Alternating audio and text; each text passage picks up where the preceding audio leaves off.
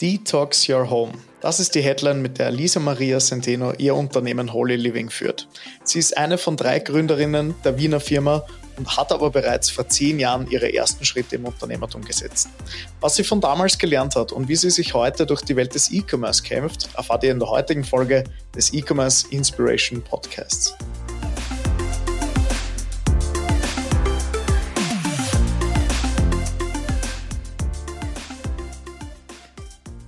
Einen wunderschönen guten Tag, meine Lieben. Mein Name ist Thomas Leskowski und ihr hört gerade den E-Commerce Inspiration Podcast. Heute zu Gast die wunderbare Lisa Maria Centeno. Lisa, schön, dass du da bist. Hi Thomas, danke für die Einladung. Sehr, sehr gerne. Ich mache immer gerne ein kurzes Intro über meine Gäste. Ähm, wir haben uns ja über einen anderen Kontakt kennengelernt, die ich unter anderem auch für den Podcast gebraucht habe, die liebe Victoria. Ähm, ich habe seitdem gelernt, dass du viel im Business Purpose Bereich tätig bist, hast da auch deinen eigenen Online-Kurs. Ich glaube, das verbindet uns da auch sehr, sehr gut. Aber was uns unter anderem verbindet, ist der Bereich E-Commerce. Das seit November 2022 einen eigenen Online-Shop. Aber lieber Lisa, ich würde den Ball zu dir spielen und würde sagen, du stellst dich mal gerne unseren Zuhörerinnen und Zuhörern vor. Ja, danke Thomas. Ähm, ja, wie du angesprochen hast, ähm, tanze ich auf unterschiedlichen Hochzeiten, würde ich so sagen, wobei jetzt sich mein Fokus sehr geschiftet hat. Ähm, aber ja, jetzt im Moment ist meine Hauptrolle die, die Gründerin und die Geschäftsführerin von Holy Living zu sein, ähm, über das Unternehmen, über das wir uns auch kennengelernt haben. Ähm, genau, Holy Living ist eine E-Commerce-Plattform für unbedenkliche Haushaltsprodukte.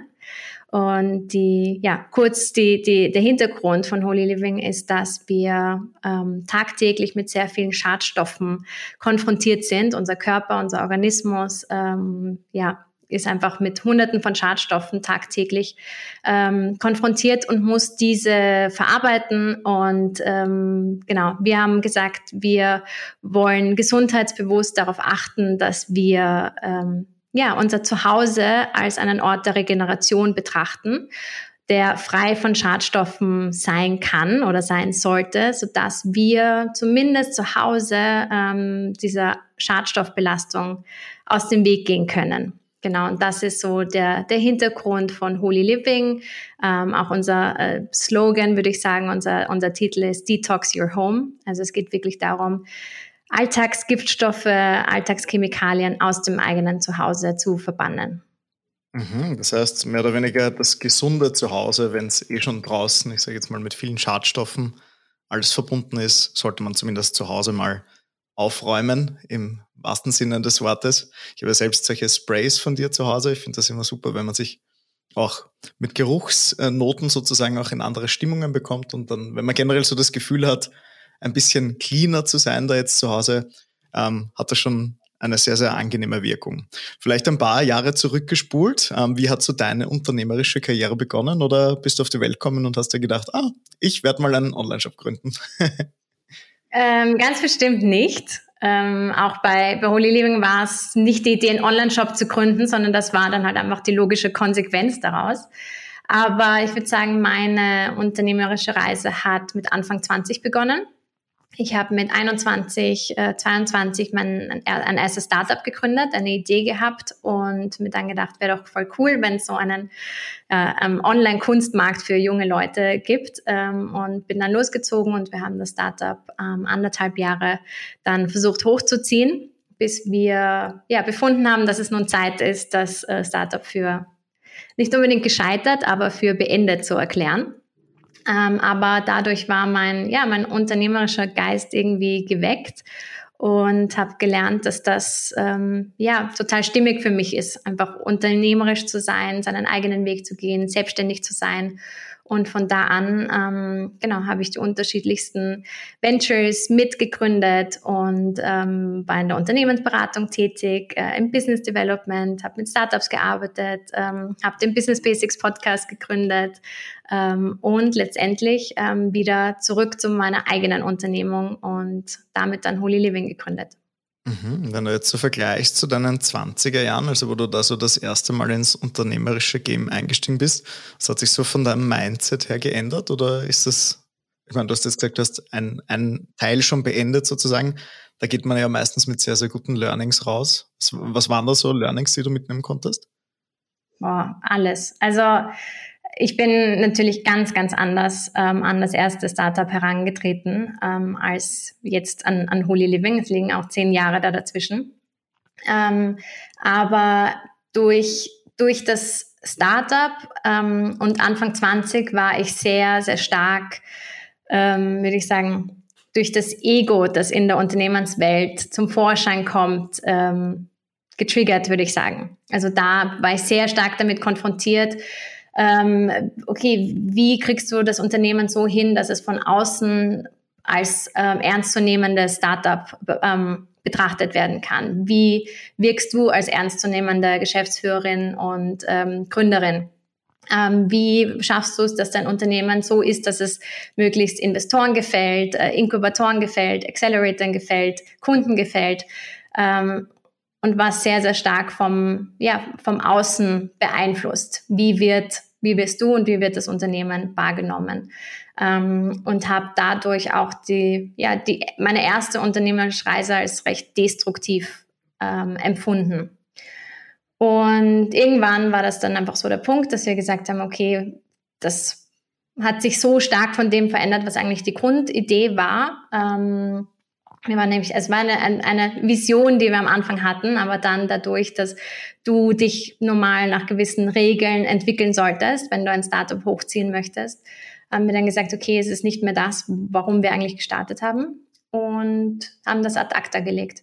Und dann danach, als ich raus bin, fing dann erst dieser ganze Aufarbeitungsprozess an. So, was ist da eigentlich passiert in den anderthalb Jahren mit mir und mit dem Unternehmen an sich? Ähm, und die Konsequenz daraus war ein paar Jahre später den Business Basics Podcast zu gründen, um das quasi so aufzuarbeiten, was da passiert ist.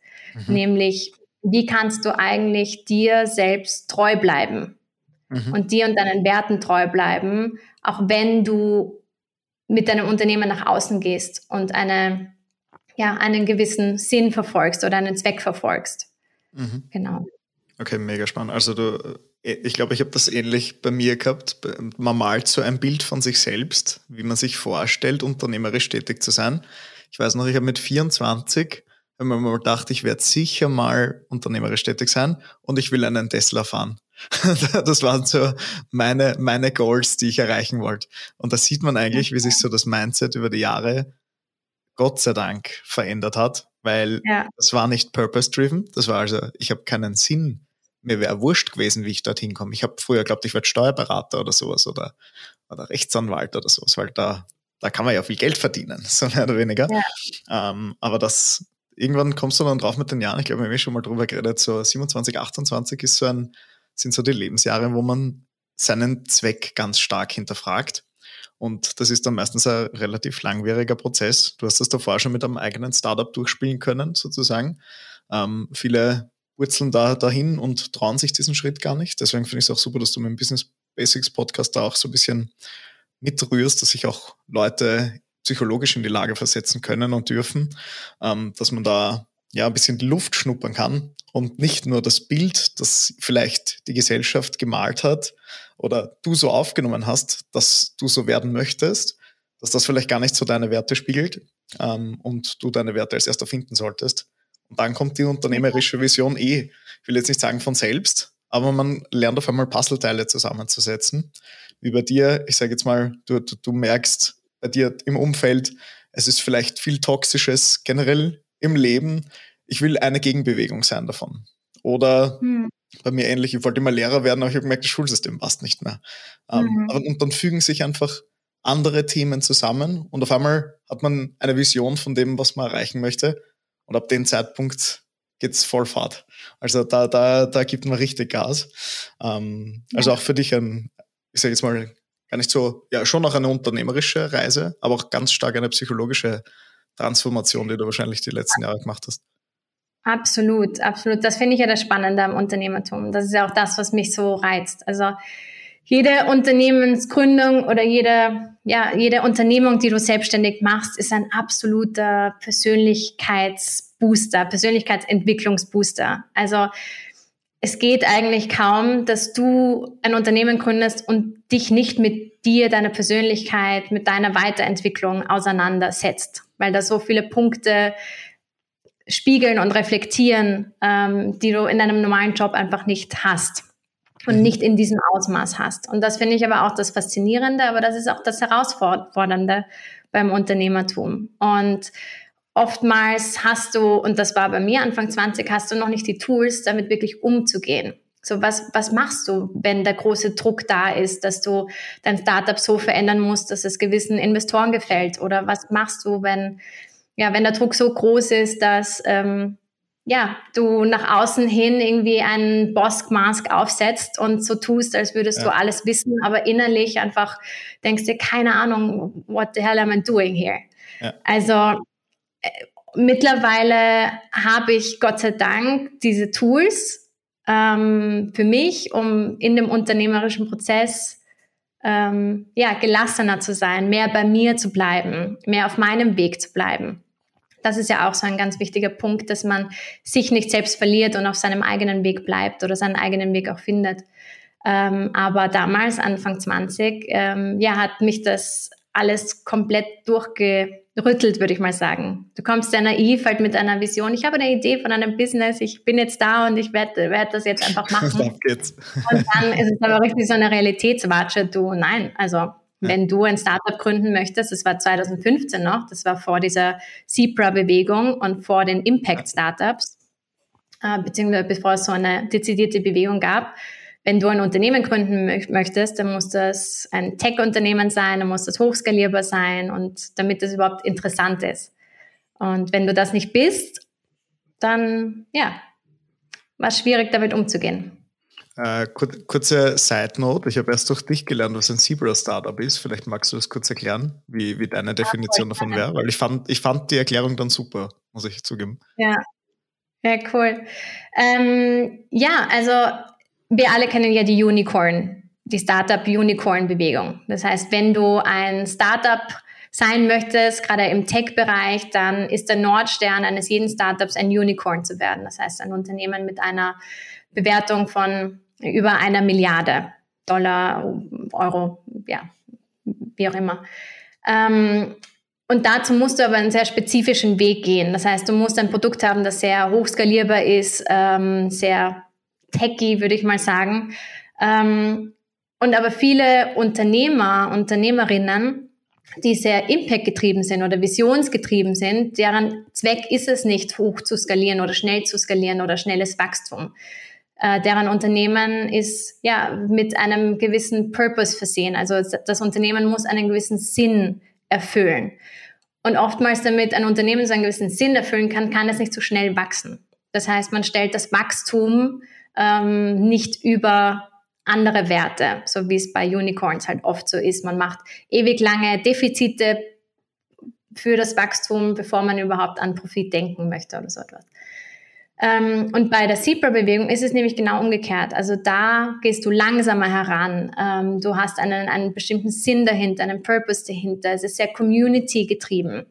Und ähm, Zebras heißen sie deswegen, weil weil es, also Zumindest sagen sie das so in der Bewegung, weil es ein reales Tier ist. Nicht so ein mhm. Fabelwesen wie ein Unicorn, sondern es ist ein reales Tier. Das heißt, es gibt es in der Realität. Und das gibt schon mehr ähm, ja, Mut und, und Bestärkung, als etwas nachzujagen, das es eigentlich in Wirklichkeit nicht gibt oder kaum gibt. Mhm. Ähm, es ist schwarz und weiß, das Zebra, weil es, man denkt an Profit, aber auch an Purpose. Also das eine mhm. schließt das andere nicht aus. Ähm, genau, und es ist ein Herdentier, also es ist sehr community getrieben. Und das sind eigentlich so die Dinge, die ein, ein Zebra-Unternehmen ausmacht. Und wir waren ganz klassisch damals äh, mit dem ersten Startup ein, ein Zebra-Unternehmen. Nur damals ja, gab es diese Einordnung noch nicht. Das heißt, es gab eigentlich nur in dieser Startup-Community diesen einen Weg des Unicorns, dieses One Size Fits All. Mhm. Und ich habe dann erst viel später gelernt, hey, eigentlich, es gibt so viele unterschiedliche Facetten eines Unternehmens. Jedes Unternehmen ist so individuell wie das Team, wie die Gründer dahinter und es gibt so viele unterschiedliche Wege und jeder muss seinen eigenen Weg darin finden. Mhm. Und mhm. das ist etwas, was mir persönlich mir persönlich auf meinem Weg ganz, ganz wichtig ist, aber auch etwas, was ich dann durch den Business Basics Podcast transportieren wollte. So wie, wie können wir ein erfolgreiches Unternehmen führen und aufbauen und trotzdem unserem eigenen Weg treu bleiben. Mhm. Okay, mega schön. Also schöne Zusammenfassung, weil jetzt habe ich es auch schwarz auf weiß gerade mitgeschrieben. Schwarz der Profit, weiß die Werte und Community, weil Herdentier. Finde ich so eine schöne Zusammenfassung. Ich finde auch ganz wichtig, weil du gesagt hast, wachstumsgetrieben. Ich finde, man sollte mhm. sich auch unternehmerisch äh, den, die Frage stellen, was Wachstum für einen ist, weil ich habe das früher immer nur mit mehr Umsatz, mehr Deckungsbeitrag und dergleichen verknüpft und ganz lange auch einfach den Glaubenssatz gehabt, Stillstand ist der Tod sozusagen. Also wenn sie nichts mehr tut, dann, dann geht's bergab.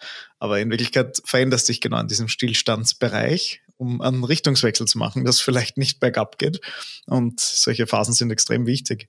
Ähm, jetzt vielleicht generell, wenn, wenn wir jetzt schon viel über Gründung reden, also ich verlinke generell mal den, den Podcast in den Show Notes, aber so Gründung aus äh, psychologischer Perspektive, was siehst du sonst noch für Herausforderungen, wo Leute sagen, ah, 13. und 14. Gehalt ist halt doch cool, ähm, ich, ich mag gar nicht unternehmerisch tätig sein. Was, was siehst du sonst für Herausforderungen, warum sich viele Leute vielleicht gar nicht das trauen, einen Schritt in Unternehmertum zu machen?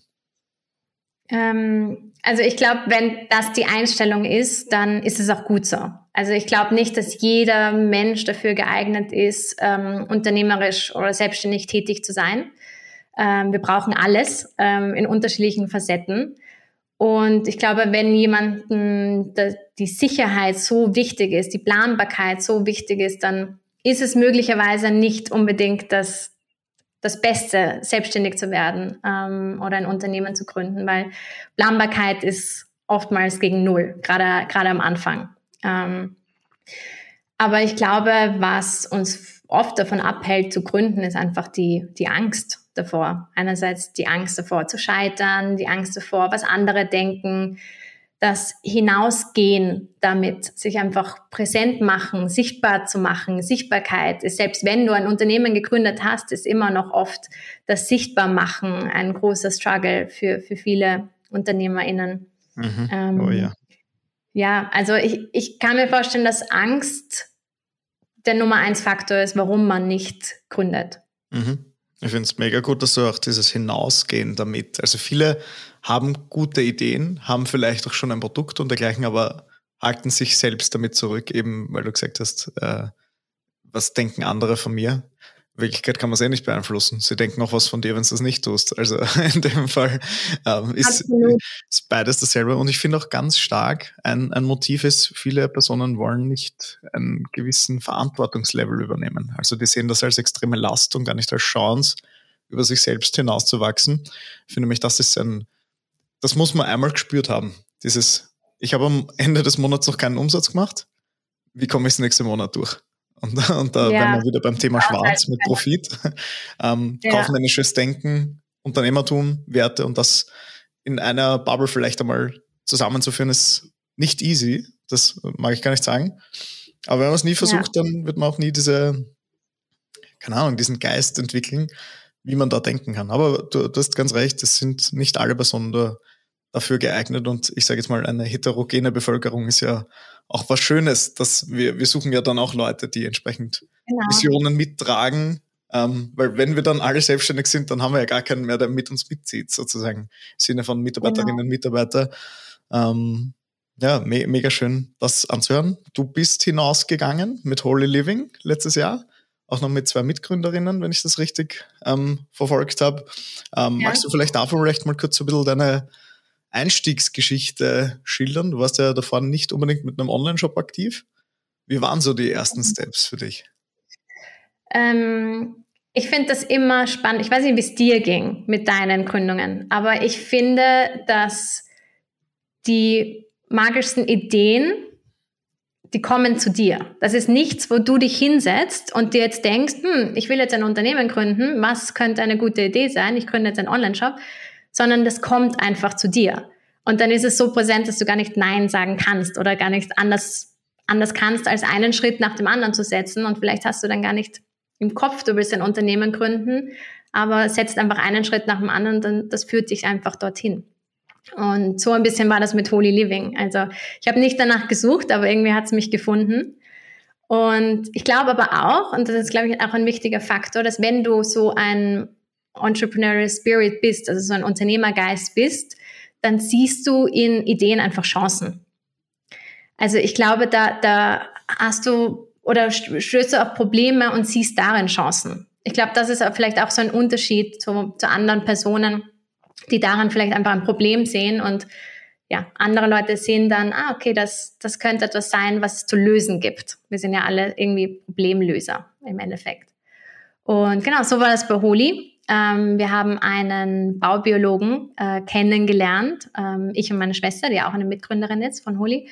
Und der hat eine baubiologische Messung durchgeführt in dem Zuhause von unseren Eltern und dadurch sind wir das erste Mal eigentlich wirklich so auf die Schadstoffquellen im Zuhause aufmerksam geworden, beziehungsweise dass das Zuhause einen immensen Einfluss hat auf deine eigene Gesundheit. Und ähm, meine Schwester und ich waren immer schon sehr gesundheitsbewusst, kommen auch aus einer sehr gesundheitsbewussten Familie, deswegen auch die baubiologische Messung. Ähm, und für uns war das wirklich so ein ja, so, so ein Wake-up-Moment für uns, als wir dann gesehen haben, okay, was für einen Einfluss eigentlich dein Zuhause hat und ähm, tagtäglich auf dich wirkt. Und das war, ähm, wir hatten Covid davor, wir hatten die Lockdowns davor, wir haben Homeoffice, also wir haben zu keiner Zeit, haben wir eigentlich mehr Zeit im eigenen Zuhause, im eigenen Zuhause verbracht als jetzt im Moment. Ähm, und da haben wir gesagt, ja, wie man so halt draufkommt. Du gehst auf deine eigene Reise und denkst du, du willst dein Zuhause gesünder gestalten und dich nervt es dann, dass du nicht weißt, wie, wo fange ich an, mit welche mhm. Produkte, mhm. ähm, wie lese ich Inhaltsstoffe richtig. Und von, da kommt man dann von Hundertste ins Tausendste und merkt dann auch rundherum, mit wie vielen Chemikalien wir eigentlich belastet sind. Nicht nur wir in unseren Körpern, sondern auch in der Umwelt. Und ähm, es gibt so viele einfache Lösungen, ähm, aber anscheinend waren die, waren die noch nicht da und somit haben wir gesagt, hey, da wollen wir etwas dagegen tun. Wir wollen, dass wir gesünder werden, wir wollen, dass unsere Körper entlastet werden, wir wollen, dass die Umwelt entlastet wird. Wir brauchen nicht so viele Umweltchemikalien, wie es draußen gibt ähm, und let's detox your home. Genau. Sehr cool. Wenn man jetzt keinen Baubiologen im Umfeld hat, was sind so klassische Quellen, wo du sagst, da kann jemand gleich anpacken und sagen, hey, jetzt ist hier ein bisschen gesündere Luft im Raum. Genau, also man braucht da auch in erster Linie keinen Baubiologen dazu. Es sind wirklich so einfache Dinge wie einfach lüften. Also das ist etwas, was wir alle, glaube ich, viel zu wenig tun und was einen immensen Impact hat, weil in der Raumluft ähm, sammeln sich einfach so viele unterschiedliche Chemikalien, Substanzen an, biologische Schadstoffe, chemische Schadstoffe und so weiter. Also einfach mal äh, Fenster aufmachen, jetzt am besten, wenn du das hörst. Wenn ich das jetzt mache, hört man leider einen Verkehr draußen. genau. genau. Und ähm, einfach mal durchlüften. Oder Ganz wichtig ist, auf, auf Kunststoffe zum Beispiel zu verzichten im eigenen Zuhause. Also Kunststoffe, Plastik zu verzichten, womöglich auf Naturmaterialien zu greifen, auf künstliche Duftstoffe zu verzichten. Ähm, genau. Auf alles zu verzichten, was irgendwie Mikroplastik enthalten könnte. Ähm, genau. Und ein großer Faktor, der bei Holy, Holy Living auch ganz wichtig ist, sind Umwelthormone. Also sind chemische Substanzen, die dein Hormonsystem angreifen, die im Kunststoff sitzen und die aber ja auch in Duftstoffen sitzen. Und da versuchen wir oder da machen wir schon bereits, äh, bieten wir unbedenkliche Alternativen an zu herkömmlichen Produkten, die du so zu Hause hast. Du hast es angesprochen mit Raumsprays zum Beispiel, mit Kerzen, mit Küchenutensilien. Ähm, genau, so etwas. Okay, wie seid ihr so auf die ersten Produkte gekommen? Macht sie die alle selbst oder ähm, muss man die zukaufen? Also wie, wie beginnt da so die Journey des Produktsortiments? Ja, ja, gute, ähm, guter Punkt. Wir haben uns angeschaut, was sind so, wir wollten Alltagsprodukte austauschen. Und wir haben uns angeschaut, was einfach sehr stark ähm, belastete Produkte sind, die in einem Zuhause einen großen Unterschied machen. Und einer der ersten Produkte, die wir hatten, waren Kerzen. Mhm. Klingt nach einem total banalen Produkt, aber die meisten Leute wissen nicht, was für einen Schadstoffcocktail sie sich nach Hause holen, wenn sie eine Kerze anzünden. Ähm, müssen wir da jetzt nicht genau einsteigen, aber das war so ähm, eines der ersten Produkte. Und dann haben wir natürlich angefangen, das selber äh, zu produzieren, Kerzen zu produzieren Aber ähm, schnell war klar, dass äh, wir nicht die Produzenten sein wollen, sondern wir wollen die Plattform zur Verfügung stellen, wir wollen den Online-Shop zur Verfügung stellen. Ähm, wir wollen aber eine, eigene Marke gründen, das war auch klar. Also haben wir angefangen, Manufakturen zu suchen, kleine Manufakturen, weil uns die Inhaltsstoffe immens wichtig sind, das Vertrauen immens wichtig ist. Und deswegen wollten wir mit kleinen Manufakturen arbeiten. Und ja, guter Tipp, ich bin einfach auf Etsy gegangen und mhm. habe mir dort ähm, ja, Produktanbieter angeschaut, die Kerzen so machen, wie wir sie uns vorstellen würden, nämlich komplett naturbelassen, ohne Duft und so weiter, ohne Farbstoffe. Mhm. Und habe da eh schon gleich die, die ersten angeschrieben und sie die haben dann zugestimmt. Sehr cool. Und also mit denen arbeiten wir bis heute. Ich wollte sagen, es ist ein super Lifehack. Es gibt auch ähm, Apps unter anderem, äh, so Google Chrome Extensions und dergleichen. Da siehst du, wie viel verkauft wurde auf Etsy von diesem Produkt. Also kannst du auch eine kleine Marktrecherche dazu machen. Vielleicht für die, die es noch nicht ge gesucht haben, einfach in Google eingeben, Extension runterladen und einfach mal ein bisschen durchstöbern. Und dann sieht man auch so ein bisschen Marktpotenzial, also die wirtschaftliche Sicht dahinter. Ähm, aber mega cool. Äh, sehr, sehr feiner Ansatz. Einfach mal das Problemprodukt hernehmen Problem lösen. Das ist nämlich zuerst auch schon angesagt. Man, es ist eine logische Schlussfolgerung. Du siehst so lange ein Problem, bis du es selber lösen magst. So sind meine Events entstanden, mehr oder weniger, oder ich sage jetzt mal der Konferenzgedanke. Ich mag nicht dauernd nach Deutschland fliegen, sau viel Geld ausgeben für meine Tickets, wenn ich es eh in Österreich selber machen kann. Und so ist dann auch, das war dann so ein, auch so eine logische Schlussfolgerung, wo ich mir gedacht habe, es gibt es doch nicht, dass das gerade keiner macht. Oder dass das ja. viel zu wenig präsent ist in Österreich. Und dann, dann musst du das machen, sonst kannst du nicht schlafen. das ist einfach absolut, ganz, ganz schlimm. Ja, okay. und ich glaube, keiner, keiner, der das noch nicht mal durchgemacht hat, versteht, wie viel Kraft es gibt, selbstwirksam zu werden. Also ja. wenn du die eigenen Probleme löst. Ähm, also das ist so ein tolles Gefühl und das ist das, was mich ja tagtäglich auch antreibt. Sehr gut. Ich appelliere an alle Gründerinnen und Gründer da draußen. Ich sehe es jedes Mal bei Konferenzen die Damen-WC-Schlange, bitte beseitigt sie irgendwie. Da muss es eine Lösung geben. Liebe Grüße geht raus. Bitte an mich referieren, wenn man das erfunden hat. Liebe Grüße. ähm, genau. Äh, nächster Punkt vielleicht, wenn wir jetzt von Holy Living gesprochen haben. Ähm, für dich war es eine logische Schlussfolgerung, diese Produkte dann auch zu verkaufen. Ähm, das Ganze hast du, da hast du dich für einen Online-Kanal entschieden. Thema E-Commerce, Thema Online-Shop. Du warst davon noch nicht so ganz in Berührung mit dem Thema, sicher mit Online und dergleichen warst du schon vertraut, aber dann so wirklich dieses eigene erste Online-Shop-Baby auf die Welt zu setzen, ist dann doch was anderes. Wie ist also ja. dein Einstieg abgelaufen? Hm, good point. Also ich, für mich ist immer Marketing is the first step. Also für mich war es ähm, klar, dass wir zuerst mal die Idee irgendwie testen wollen oder irgendwie uns mal ähm, ja mal eine Umfrage machen wollen. Ist es überhaupt etwas, was die Leute interessiert, was was sie wollen? Ähm, so aller aller Lean Startup mal so ein ganz kleines MVP zu bauen. Und da haben wir eine Landingpage erstellt, ganz einfach ähm, mit einem Newsletter Formular, wo man sich eintragen kann, unsere Idee kurz vorgestellt. Und dann haben wir darauf eine ähm, Typeform-Umfrage gepackt. Ähm, was sind so die Hauptprodukte, die du dir wünschen würdest? Was sind so die Gedanken, die du hast zu Wohngesundheit? Das ist der Überbegriff dafür. Ähm, und genau, einfach so mal die, die Kundenstimmung so ein bisschen abzuholen und zu schauen, in welche Richtung es geht. Und da haben wir gemerkt, das ist irgendwie ganz gut angekommen, dass wir für uns so die Bestätigung, okay, wir wir machen da jetzt mehr daraus. Und dann war es ähm, sehr schnell sehr klar, dass wir einfach mit Shopify arbeiten. Da kam für, also ich habe ähm, ich habe da den Online-Shop aufgestellt, das ist alles mein, mein Thema und ähm, da kam überhaupt nichts anderes in, in Frage so richtig. Und ja, wie, wie war das dann? Dann ging das alles relativ schnell und dann haben wir den Shopify-Kanal auf ähm, Shopify aufgesetzt, ähm, die ersten Produktfotos gemacht, draufgesetzt, ähm, alles verknüpft, was man so braucht und am 11.11. .11. sind wir, ähm, wir gelauncht.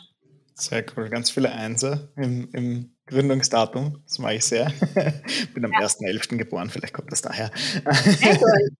Ja, ist, auch so geplant gewesen mit Sehr dem Datum. Mhm. Aber was ich cool finde, was du eh schon sagst, weil viele kommen her und sagen, ah, soll ich einen Online-Shop machen und wie vermarktet man das dann? Und du hast genau den Weg umgedreht. Du hast auch gesagt, zuerst mal Marketing, abtasten sozusagen, Gibt es einen Markt dafür auch? Also kriege ich auch die Resonanz von potenziellen Kunden. Ich habe das beim E-Commerce-Führerschein genauso gemacht. Ich habe auch auf LinkedIn wahllos Leute, die E-Commerce im Job hatten, angeschrieben, ihnen eine Umfrage geschickt.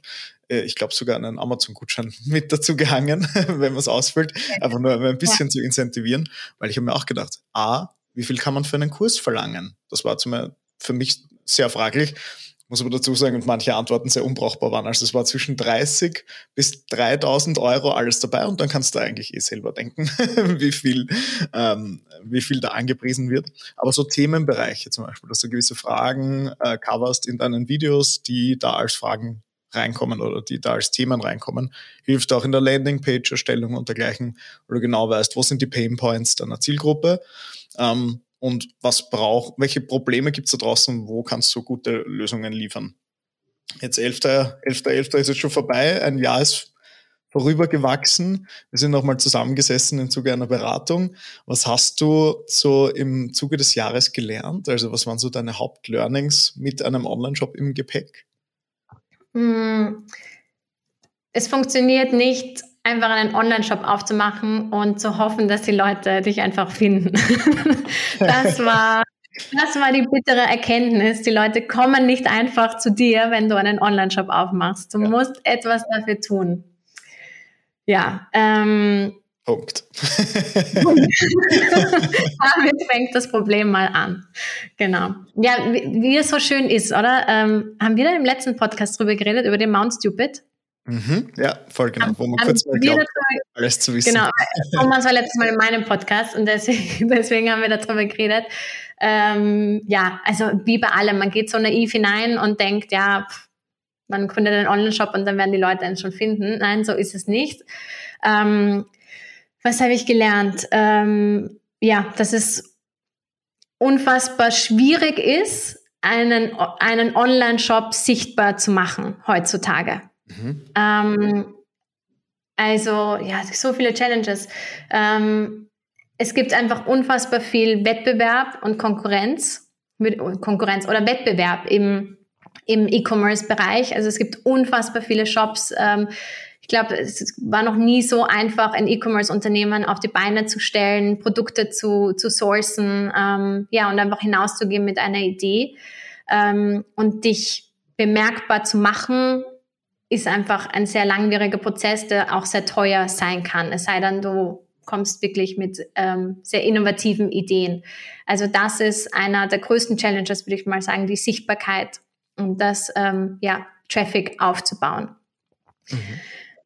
E-Commerce an sich, ich habe auch einen, wie du, einen Online-Kurs ähm, auch gelauncht ähm, und auch digitale Produkte immer wieder gemacht. Ich habe Dienstleistungen verkauft und so weiter. Aber ein E-Commerce-Unternehmen in physischen Produkten ist nochmal ein ganz anderes Level. Da kommen einfach so viele unterschiedliche Faktoren hinein. Also es ist ja immens, wenn du, also Online-Kurs zu erstellen und so weiter ist auch ein großes, großer Prozess, aber du hast das Produkt und dann wird es einfach verkauft und dann landet es beim, beim dann, dann landet es in, in der E-Mail-Box mit dem Zugangslink. Ja. Aber mit physischen Produkten einfach von Logistik, von Sourcing, von, von der Lieferkette, von den Versandkosten, von der Produktseite, so viele Dinge und, und Steps sind da dazwischen, bis das Produkt mal ja, beim Kunden ist. Mhm. Ähm, und gerade als, als kleines Team, wenn, wenn du bootstraps oder wenn du ähm, eigenfinanzierst, startest, du bist ja für alles verantwortlich. Und du, du musst alles auch selbst machen bis zu einem gewissen Punkt. Gerade vielleicht am Anfang, ja.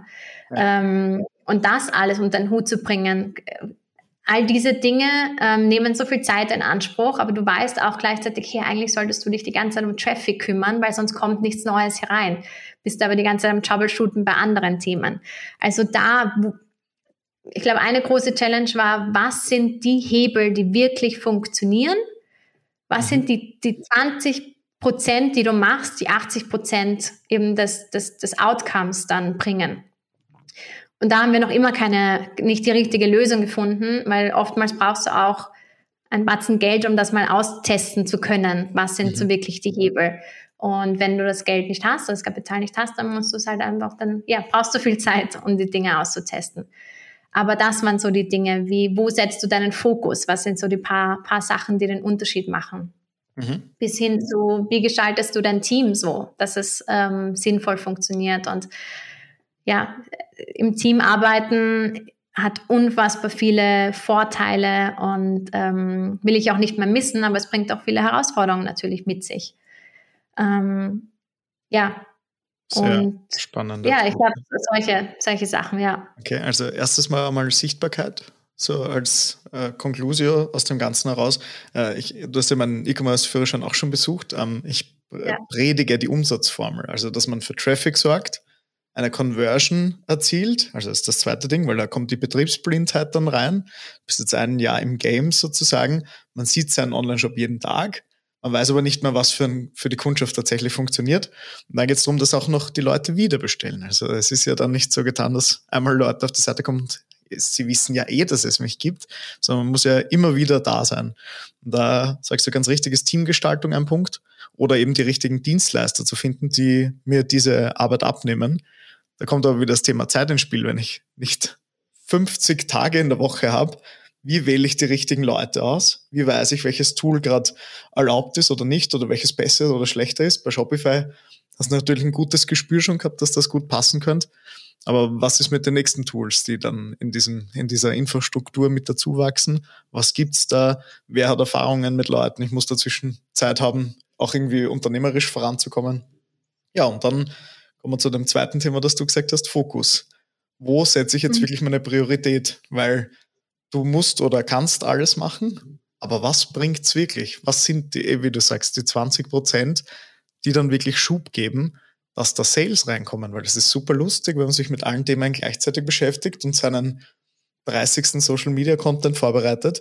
Wenn keiner kauft durch diesen Social Media Content, dann muss ich zu einer Option irgendwann mal gezielt Nein sagen und das auf einen späteren Zeitpunkt verschieben.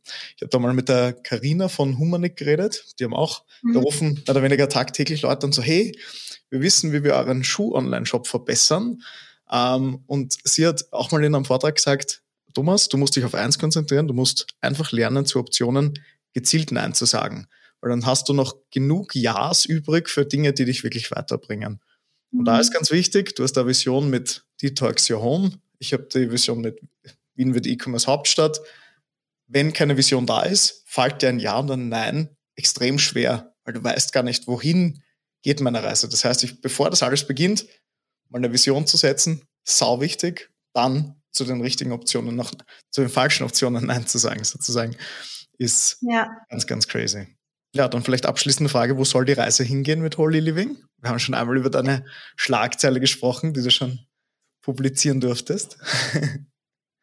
Ja, ja, ja, genau. Ähm, also wir, wir wollen gern ein, ein One-Stop-Shop werden für unbedenkliche Haushaltsprodukte. Also wir würden gerne den ganzen Haushalt abdecken, dass du deinen Haushalt so, mög so schadstofffrei wie möglich gestalten kannst. Aber darüber hinaus ist dann der größere Impact davon, dass einfach auch weniger Umweltschadstoffe und Chemikalien in die Umwelt geraten. Das heißt, eigentlich wollen wir so ein ja, ein Bewusstsein schaffen dafür, dass wir einfach weniger Chemikalien beziehen in der Umwelt, in unseren Körper, in unser Zuhause. Das, das ist so die, die große Vision dahinter, ähm, dass wir die Dinge vielleicht unseren Konsum anders gestalten, die Dinge anders beziehen, anders ja, konsumieren. Und ähm, am liebsten bootgestrapped, am liebsten ähm, ja mit Intention, mit Purpose dahinter einfach uns entwickeln, auch wenn es dafür etwas länger dauert, aber dass wir unseren unserem eigenen Weg und unseren Werten auf dahin treu bleiben. Das ist so ja ähm, ein großes Ziel von uns ist es eine eine B Corporation zu werden ähm, sagt das etwas, Thomas? Du schaust. Äh, also ich schaue gerade schon, äh, falls man mich gerade nicht sieht, ich so, aha, habe es mal kurz aufgeschrieben. Aber nein, ich muss zugeben, da, da, lerne ich jetzt sicher auch dazu. Da lernst du auch dazu, ja. Das, ähm, ich weiß nicht, ob das unbedingt mit den Zebras zusammenhängt, aber einige Zebra-Unternehmen sind auch B Corporation. Ähm, B Corporations steht für Benefit Corporations. Ähm, glaube ich, Benefit, ich glaube Benefit, ja. Ähm, und deren, also deren Slogan ist Using Business as a Force for Good. Also Business ähm, und das eigene Unternehmen als eine Kraft für das Gute einzusetzen ähm, und zeichnet einfach sehr sinnstiftende Unternehmen aus. Und ähm, die haben ein sehr strenges Assessment, das man erreichen muss und sorgt einfach dafür, dass du ähm, nachhaltig, ähm, sozial und ja, einfach gut wirtschaftest. Mhm. Und ähm, das, das wäre so ein großes Ziel von uns, das zu werden. Und einfach einen Sinn zu stiften. Mhm. Ja, für, für jeden, der mit unseren Produkten in, in Berührung kommt und darüber hinaus.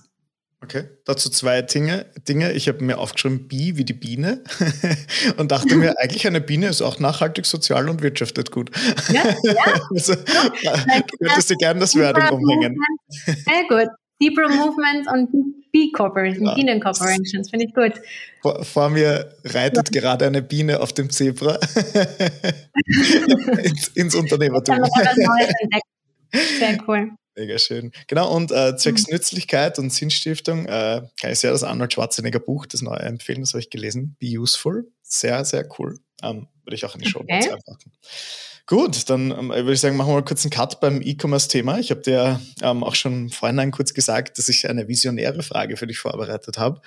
Ähm, und wir stellen uns jetzt vor, wir treffen uns zehn Jahre Zeit zurückversetzt in der Schule haben gerade die Matura fertig gemacht. Ich glaube, du hast Matura gemacht. Also von ja. gehen wir da gerade raus und du bekommst von mir 50.000 Euro in die Hand gedrückt. Was hättest du damals mit dem Geld gemacht und was würdest du heute damit machen? Hm, ähm, ich glaube, ich hätte einfach keine Ahnung gehabt, was ich damit tun wollen würde. Also das war so sinnbildlich für, ich habe damals noch nicht meinen Weg gefunden und wusste eigentlich auch noch gar nicht so richtig, wer, wer bin ich und was will ich im Leben. Ähm, und ich glaube, deswegen, ich hätte keine Ahnung gehabt. Ich hätte wahrscheinlich auf Reisen gegangen. Ich hätte irgendwie coole Experience, hätte meine, meine Freunde geschnappt und hätte uns allen einen coolen Urlaub spendiert, weil ich einfach nicht ähm, besser gewusst hätte, was ich mit dem, mit dem Geld machen sollte. Und wenn du es mir heute gibst, dann ist, glaube ich, relativ klar, wo das Geld hinfließen würde ähm, und was ich damit tun würde. Ähm, nämlich in, in das Unternehmen zu investieren, ähm, das dann ja auch wieder in mein Leben investiert und in das Leben meiner Familie und so weiter rundherum. Also ja, man sieht auch da den, den Entwicklungsprozess, glaube ich. Mhm. Was ist mit dir, Thomas? Boah, das ist gemein jetzt. Aber ich, was ist mit dir? Ja, ich, muss mich sehr, ich kann mich sehr identifizieren mit deiner ersten Antwort also mit dem in Erfahrungen zu investieren, ähm, weil mhm. man, ich sage jetzt mal mit 20 vielleicht noch, ich sage jetzt mal, das ärmste Gut ist vielleicht das Erfahrungsgut, weil du hast viel Zeit in der Schule verbracht und dergleichen. Und jetzt als nach der Matura werde ich jetzt zum Bundesheer kommen. Das heißt, ich habe wahrscheinlich nach dem Bundesheer auch mal Reisen angestiftet, weil ich immer damals dann einen Vollzeitjob gesucht, dass ich so mein erstes Geld verdiene eigentlich und dann bin ich studieren gegangen. Deswegen, ich glaube auch, ins Reisen wäre es gegangen oder in weitere Ausbildungen, weil ich mir, glaube ich, nach der Schule relativ ahnungslos vorgekommen wäre. Ähm, Auto hatte ich damals tatsächlich schon, muss ich zugeben. Mhm. Und ja, ich glaube in, in Reisen und in Ausbildungen. Ich habe damals, jetzt Revue passiert ist es viel leichter zu sagen, noch keine Ahnung vom Leben gehabt. Also ich hätte in Lebenserfahrung und damit auch in Ausbildungen investiert.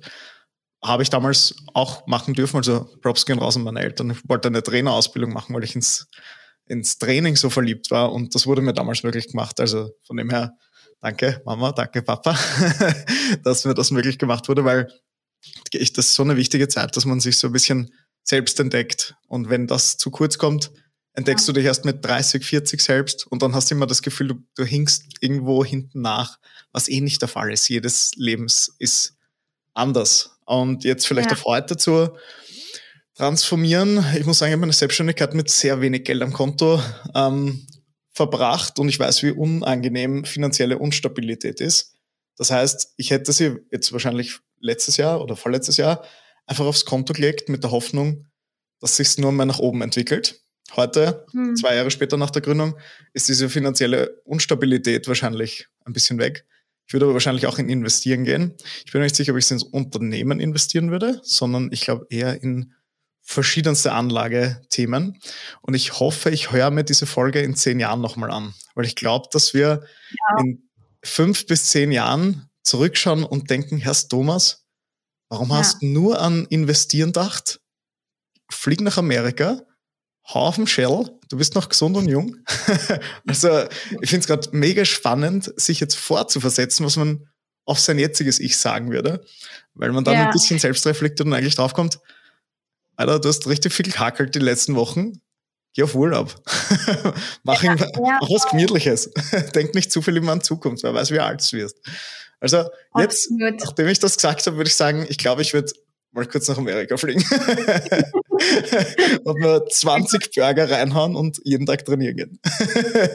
ich habe mir das gerade gedacht, als du gesagt hast, ähm, damals habe ich noch keine Ahnung vom Leben gehabt. Und ich ja. habe mir gedacht, weißt du was, Thomas, ich hoffe, dass wir in zehn Jahren diesen Podcast nochmal aufnehmen. Ja, bitte. Und dann, dass wir genau dasselbe sagen. Ja. Dass wir ja. damals, also unsere 40-jährigen Ich sagen, oh Gott, diese, unsere 30-jährigen Ichs hatten keine Ahnung vom Leben. Ja. Weil genau das bedeutet, dass wir uns weiterentwickeln und dass wir wachsen an unseren Aufgaben. Und ich hoffe, dass es so sein wird.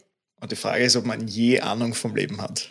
Also ich finde das in Wirklichkeit in fünf Jahren, keine Ahnung, äh, sind wieder über tausend Tage vergangen und du denkst dir, wie ahnungslos warst du bei deinem zweiten Unternehmen und äh, mit 30 und du hast glaubt, du hast die Welt neu erfunden. Und jetzt schaust du zurück ja. und denkst dir, warum hast du so viel Hocken gemacht? ich glaube, wenn, du, glaub, wenn du das Gefühl hast, dass du alles weißt und alles total figured out hast, ja. dass du Ahnung vom Leben hast, dann ist einfach deine Welt zu begrenzt. Ja, voll. Dann bist du richtig gefickt. so, das war eine sehr ungeschöne auszudrücken, weil ich glaube, das ist so ein, so ein, wenn ich extrem hoch oben stehe und auch ich als, keine Ahnung, zum Beispiel in, in meiner Beratungssituation sage, eh du, ich weiß eh alles, komm zu mir, wir machen das. Bullshit, ich lerne mit jeder Beratung selber dazu, weil du kannst diese letzten 10% gar nicht wissen, die vielleicht ein Unternehmen in, einer, in einer gewissen Nische hat, die ich selber nicht belagere. Wie soll ich das wissen? Ich kann nicht 50 Bücher davor inhaliert haben, dann weiß ich trotzdem nicht, wie es dir geht in der Situation. Deswegen, ich glaube, man soll, Lernbereitschaft sollte, glaube ich, für die nächsten Jahre immer offen sein. Dann wird es uns wahrscheinlich immer gut gehen. Ähm, Beginner's Mind, absolut. Genau, also immer, wir sind zwar, wir wissen, dass wir nicht mal am Anfang stehen, aber ich finde immer so diese Naivität in, in ein Thema reinzugehen und alles optional aufzusagen und dann zu hinterfragen, ist super wichtig. Deswegen ja. taugen wir solche Podcasts auch voll, weil auch cool. so eine Gegenfrage, mit der habe ich nicht gerechnet. Aber ist dann immer super schön. Spannend. Voll. Ich, es ist ja in, hinter jeder Frage, die du stellst, ist ja irgendeine Intention. Ja, Intention. Du hast dir irgendwas ja. dabei gedacht. Und als, als ich die Frage gelesen habe, habe ich mir gedacht, hm, warum stellt der Thomas diese Frage? Das, ja. das würde mich interessieren. Ja, mega spannend. Aber ich, ich werde uns einen Kalendereintrag für 2000 33 schicken. Wo wir einfach, ich hoffe, wir haben dann noch unsere E-Mail-Adressen. Ansonsten finden wir uns. Dann noch AI alles für uns. Dann treffen genau, wir uns genau, gar nicht mehr. Genau. Also AI, was hätte ich vor zehn Jahren sagen sollen? okay. Ja, cool. Um, ähm. Aber ich glaube, ja, nur um das zu, nur, ja, das wollte ich sagen. Ich glaube, dass wir beide genug wissen, dass, also genug wissen, um zu wissen, dass wir nichts wissen. Oh, ich glaube, dass wir, das, das, das ich glaube, wir haben genug gelernt in unserem Leben, um zu wissen, dass alles viel größer ist, als wir denken. Ja, das stimmt, das stimmt. Na gut, ich hätte jetzt noch eine letzte Frage, die vielleicht da ein bisschen aus dem Zusammenhang gerissen wird, aber ich würde sie trotzdem gern stellen. Ähm, du hast jetzt schon ein bisschen unternehmerische Erfahrung hinter dir, ähm, auch gesellschaftliche Erfahrung und äh, Lebenserfahrung gesammelt. Ähm, wenn du jetzt so auf den Staat Österreich blickst und auf dein Unternehmertum, hast du das Gefühl, dass du gut unterstützt wurdest oder hast du das Gefühl, es bräuchte vielleicht irgendwo noch so ein bisschen Unterstützung oder Hilfsbereitschaft, vielleicht auch gar nicht finanzieller Natur, sondern einfach so wie eine Sparringpartnerrunde für Unternehmensgründer. Was, was würde dir da so dazu einfallen? Wo könnte noch Unterstützung zu Beginn hilfreich sein? Ähm, also ich ich beschäftige mich auch viel mit Förderungen, ähm, habe auch die eine oder andere Förderung für andere Unternehmungen beantragt und auch schon für Holy Living beantragt.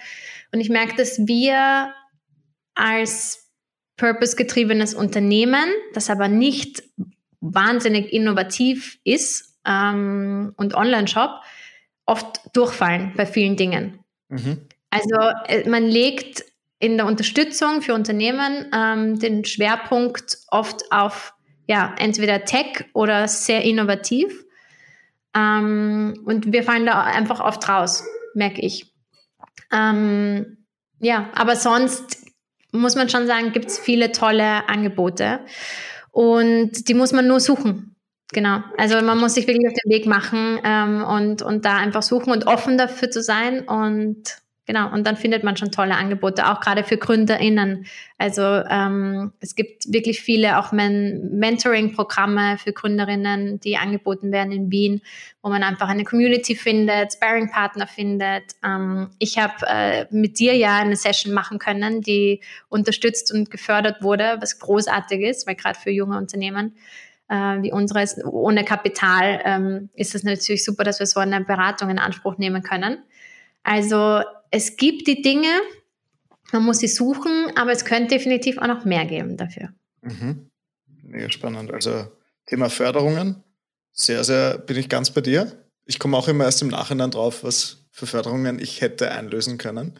Ja. Das ist halt danach echt ärgerlich, aber man hat es halt auf die ungemütlichere Art und Weise gelernt ich glaube, was sonst, was ich, also ich nehme jetzt die Frage einfach für mich auch auf, weil ich habe gerade versucht, das Ganze selbst zu reflektieren. Ich würde Dejans Fuck Up Night sehr empfehlen, um ein bisschen Inspiration aufzusagen und natürlich unsere E-Commerce Inspiration Night, wenn man im E-Commerce tätig sein mag.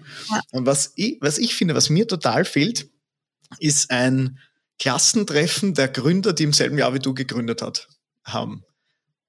Beispiel, du gehst in die Schule, hast eine Klasse und kannst dich mit Gleichgesinnten zu deinen Problemen austauschen.